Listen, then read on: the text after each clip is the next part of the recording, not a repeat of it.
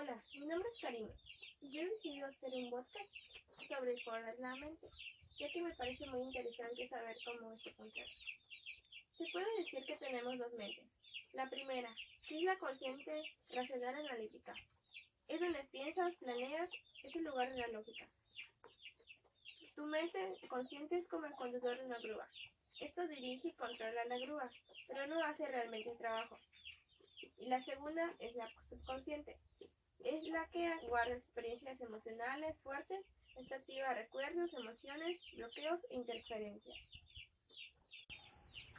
Cualquier cosa que hayas creado primero surgió como un pensamiento, y todos los pensamientos tienen influencia en la realidad. Por ejemplo, quizá haya ocasiones en las que hayas pensado, no pudiera hacer esto, pero no puedo, o quisiera tener esto, pero no se puede. De una u otra manera, estás haciendo algo, pero piensas que esto no está a tu alcance. Estás respondiendo de una manera condicionada.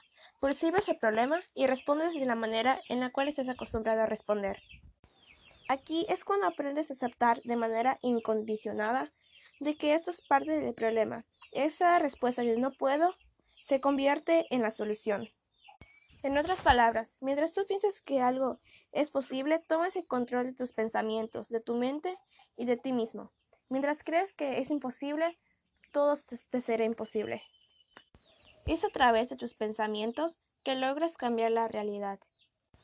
Debes entender que tus creencias son más poderosas que tus deseos, por lo que es importante que actúes directamente sobre tus creencias para cambiar tu realidad. Tu mente subconsciente aceptará y actuará como consecuencia de una acción repetitiva. No sé si alguna vez has intentado cambiar un hábito, por ejemplo, levantarte a las 5 de la mañana mientras que estás acostumbrado a, despertar a las 9 de la mañana. Si te has dado cuenta, la fuerza de voluntad es muy débil. ¿Por qué? Porque estás muy acostumbrado a levantarte a las 9 de la mañana ya que tu mente tiene una programación mental de levantarte a las 9 de la mañana. Tienes que levantarte a las 9 de la mañana. Y ya cuando intentas levantarte a las 5, pues, pues ya se te hace muy difícil. Pero, ¿qué es esto de programación mental? La mente se va programando con lo que estás acostumbrado a hacer o con los mensajes que has recibido desde tu infancia y también con los mensajes que nos vamos diciendo nosotros mismos durante la vida. Esta programación mental también depende de nuestro malestar o bienestar, ya que hemos aprendido a reaccionar y a sentirnos de una determinada manera ante ciertas situaciones en la vida. se dice que la mente consciente tiene entre un 1% a un 5%, mientras que la mente subconsciente tiene de un 95% a un 99%. Algunos consejos que les puedo dar es tener una comunicación con nosotros mismos de una manera positiva y realista, no ser negativos, siempre decirnos yo puedo, hacerlo o yo voy a sanar, ser siempre positivos y realistas.